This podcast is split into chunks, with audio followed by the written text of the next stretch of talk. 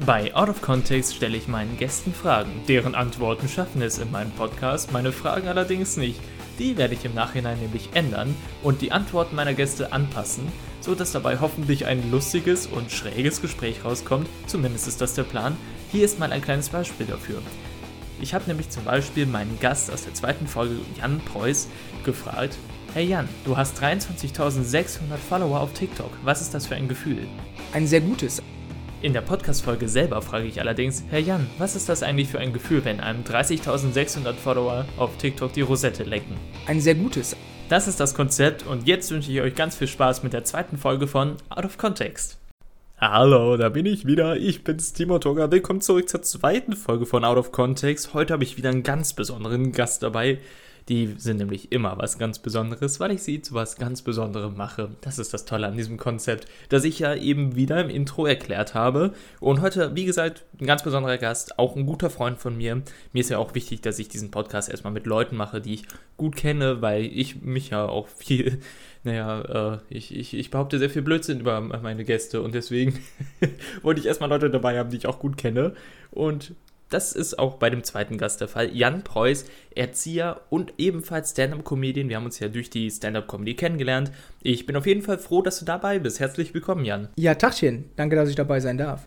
Ja, ich bin auch super froh, dass es klappt. Du hattest ja vorher eigentlich keine Zeit, weil du ein Kaffeekränzchen mit deinen imaginären Freunden abhalten wolltest, aber. Aber die hatten alle keine Zeit und dann. Hast du mir für den Podcast zugesagt und ich muss zwar zugeben, es ist schon hart, wenn man von imaginären Menschen versetzt wird. Aber dafür kannst du jetzt was mit einem realen Menschen machen, mit mir. Und wir beide, wir haben, glaube ich, nicht mehr miteinander gesprochen, seit wir beide bei diesem Wet T-Shirt Contest teilgenommen haben. Ist das so?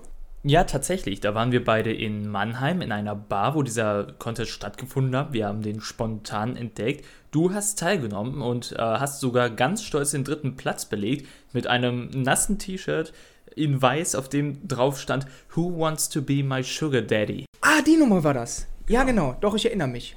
Genau, und ähm, jetzt sind wir hier wieder zusammen und nehmen diese Podcast-Folge auf. Da freue ich mich wahnsinnig drüber. Und ich möchte dich auch zu Beginn fragen, weil wir uns ja jetzt auch länger nicht mehr unterhalten haben, wie geht es dir eigentlich? Mir ging es eine Zeit lang nicht so gut. Ja, davon habe ich gehört. Ich weiß, dass du lange krank warst. Du hattest eine sehr aggressive Analfistel und ähm, ich weiß nicht, ob dir das Thema unangenehm ist.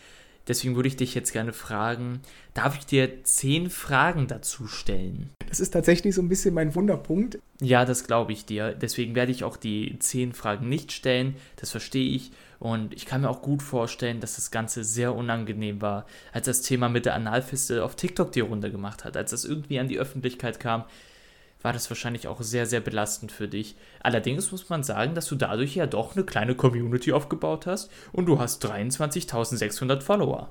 Mir hat es auch persönlich ein bisschen Reichweite gebracht, das stimmt schon. Und du hast sogar etwas daraus gemacht, denn mittlerweile nutzt du deinen TikTok-Account nicht nur, um über die Arbeit als Erzieher zu berichten, sondern auch, um allen Leuten zu zeigen, was für tolle Topflappen du häkeln kannst. Und was ist das für ein Gefühl, wenn man auf einer Plattform wie TikTok 23.600 Follower hat, die einem die Rosette lecken? Ein sehr gutes. Also ich habe sowieso das Gefühl, dass diese Plattform ähm, eine der wenigen Plattformen im Internet ist, ähm, bei der es sehr viel, ich sag mal, positive Vibes gibt. Ja, das klingt ganz gut. Allerdings bin ich mir da bei der Sache mit dem Lecken nicht so ganz sicher. Das könnte natürlich auch der Grund für die Fiste sein, aber das ist ein anderes Thema.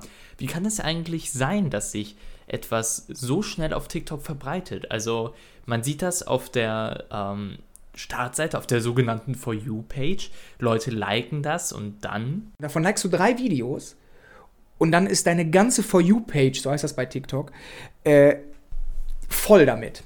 Okay, hätte nicht gedacht, dass das so ein großes Thema auf TikTok ist, aber gut, du kennst die Plattform da deutlich besser als ich, deswegen interessant zu wissen auf jeden Fall. Kennst du poppen.de? Äh, nee, kenne ich nicht, aber äh, diesen Versuch, das Thema zu wechseln, äh, akzeptiere ich. Vielleicht reden wir wirklich über was anderes. Ich merke ja, dass dir das Thema sehr unangenehm ist. Dann reden wir doch stattdessen lieber über eines deiner Hobbys, wobei kann man das Hobby nennen? Ich glaube, das war mehr so eine Art kreativer Ausgleich, weil wir beide sind ja im Moment im selben Boot, wir können nicht auftreten, können keine Comedy auf der Bühne machen. Und da sucht man ja schon nach einer Möglichkeit, sich irgendwie ja, kreativ zu betätigen, dass man irgendwas Kreatives hat, was man machen kann. Und du hast dich als äh, Tattoo-Künstler versucht und hast deine Mutter tätowiert. Du hast hier ein äh, Brusttattoo verpasst. Möchtest du vielleicht mal beschreiben, was du deiner Mutter auf die Brust tätowiert hast? Ähm, das sieht ein bisschen aus wie so eine, ähm, wie so eine Zeichnung an der Kirchenwand. Ähm, ist aber wahrscheinlich was völlig anderes. Da ist ein kleines Kind vorne, das ist nackt, das ist ganz wichtig.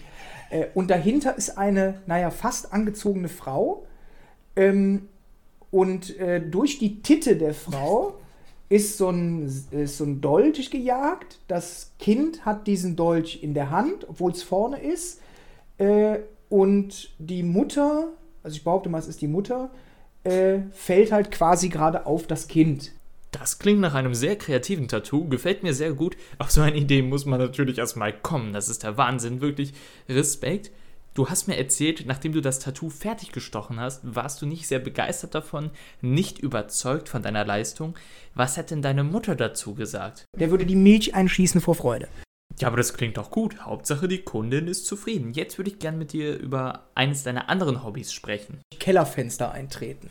Ähm, das meinte ich nicht. Ich meinte eigentlich den Kampfsport. Ich war als Kind in einem Judo-Kurs. Genau, und jetzt hast du ja einen eigenen Judo-Kurs, wo du Kinder unterrichtest. Und ähm, da habe ich eine Frage zu einem Aufnahmeritual, das es bei dir im Kurs gibt, dass jedes Kind einen Kampf mit dir starten muss, um einen Platz in deinem Kurs zu bekommen.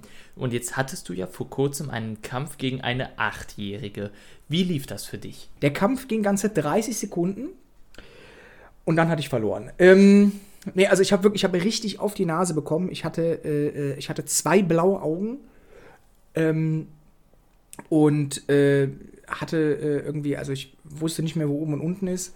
Ja, das macht ja nichts. Ich meine, jeder von uns hat ja wohl mal einen Kampf gegen ein achtjähriges Kind verloren, deswegen gar kein Problem. Du hast ja auch schließlich andere Erfolge in deinem Leben gehabt, zum Beispiel bist du ein Buchstabier-Champion. Du hast schon einige Buchstabierwettbewerbe gewonnen und deswegen will ich dich jetzt hier im Podcast herausfordern, Jan, ob du ein Wort für mich buchstabieren kannst.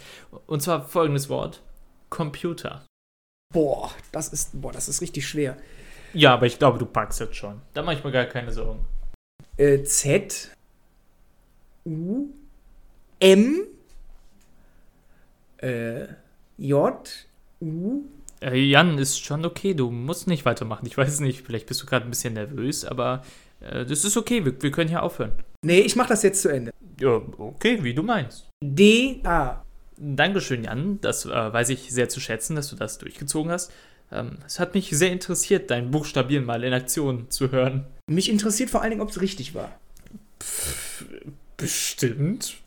Allerdings glaube ich, dass der letzte Wettbewerb eine Weile her ist. Und jetzt möchte ich dich gerne auf etwas ansprechen. Ich glaube, ich habe mit dir noch nie darüber gesprochen, aber es, ähm, ich denke, es wird Zeit und ich finde, jetzt ist ein echt schöner Zeitpunkt. Ich kann die Geschichte direkt mit allen teilen, auch mit den Zuhörern. Und zwar folgendes: Ich hatte ja meine eigene Show hier in Köln und ähm, deine Eltern, die waren da. Und deine Eltern haben mit mir gesprochen und äh, denen hat die Show auch gut gefallen. Die fanden es ein bisschen schade, dass du keine Zeit hattest, um mit aufzutreten. Aber in der Pause haben deine Eltern mir eine wirklich schöne Geschichte erzählt. Und zwar die Geschichte über deine ersten Worte. Und das war während eines Türkei-Urlaubs. Du warst noch sehr, sehr jung. Du hast, wie gesagt, ja vorher kaum gesprochen, nur Laute von dir gegeben. Und ähm, es war schon abends und ihr wart zusammen am Strand. Und der Strand, der war wunderschön. Ihr hattet einen wunderschönen Ausblick auf den Sonnenuntergang aufs Meer. Und das war einfach alles richtig toll. Die Atmosphäre war einfach wirklich toll. Das war ein wirklich schöner Familienmoment. Und genau dann hast du deine ersten Worte gesagt. Möchtest du die hier vielleicht zitieren? Wenn die Beefy nochmal Pfötchen gibt. Ja, genau das waren deine ersten Worte. Was für eine schöne Geschichte. Ich muss sagen, als deine Eltern mir diese Geschichte erzählt haben, hatte ich schon ein wenig Tränen in den Augen und ich habe sogar jetzt ein wenig damit zu kämpfen, sie zurückzuhalten. Aber ja, ich wollte einfach nur mal sagen, wie unglaublich froh ich bin, dass deine Eltern diese Geschichte mit mir geteilt haben. Auch wenn sie völlig erfunden ist, denn das war die zweite Folge von Out of Context. Wieder mal hatte ich einen Gast da, habe seine Antworten aus dem Kontext gerissen, neue Fragen aufgenommen und dazugeschnitten und daraus ein sehr, sehr schräges Gespräch gemacht. Aber ich hatte sehr viel Spaß dabei. Ich hoffe, ihr hattet sehr viel Spaß beim Zuhören und ich bedanke mich auch bei dir, Jan, dass du dabei warst. Danke dir, dass ich dabei sein durfte und äh, schönen Tag noch. Und ganz wichtig, Leute, schaut euch unbedingt Jans Soloprogramm Verzieher völlig unerzogen an. Wenn ihr Kinder habt, wenn ihr selber im Kindergarten arbeitet oder einfach Bock auf einen lustigen Abend habt, schaut es euch auf jeden Fall an, sobald es wieder möglich ist. Im Moment können ja keine Shows stattfinden. Im Moment ist es wichtig, dass wir alle gesund bleiben und glücklich sind. Das wäre zumindest sehr schön. Ich wäre auf jeden Fall ein bisschen glücklicher, wenn ich wieder auftreten könnte, aber optimistisch bleiben. Und bis dahin haben wir auf jeden Fall zusammen Spaß hier im Podcast. Deswegen, ich finde, das war eine schöne Folge. Danke nochmal an Jan, dass du dabei warst. Und für Termine für sein Sohnprogramm folgt ihm auf Social Media. Ich äh, verlinke seinen Instagram-Account. Jan hat eine Webseite, da werdet ihr alle Termine finden, sobald es wieder welche gibt. Guckt auf jeden Fall vorbei. Ich hatte sehr viel Spaß. Schreibt mir auf Instagram und ratet gerne mit, ähm, was ich Jan eigentlich gefragt habe, denn ich habe wieder mal völligen Quatsch zusammengeschnitten. Vielen Dank fürs Zuhören. Wir hören uns in der nächsten Folge von Out of Context. Tschüss!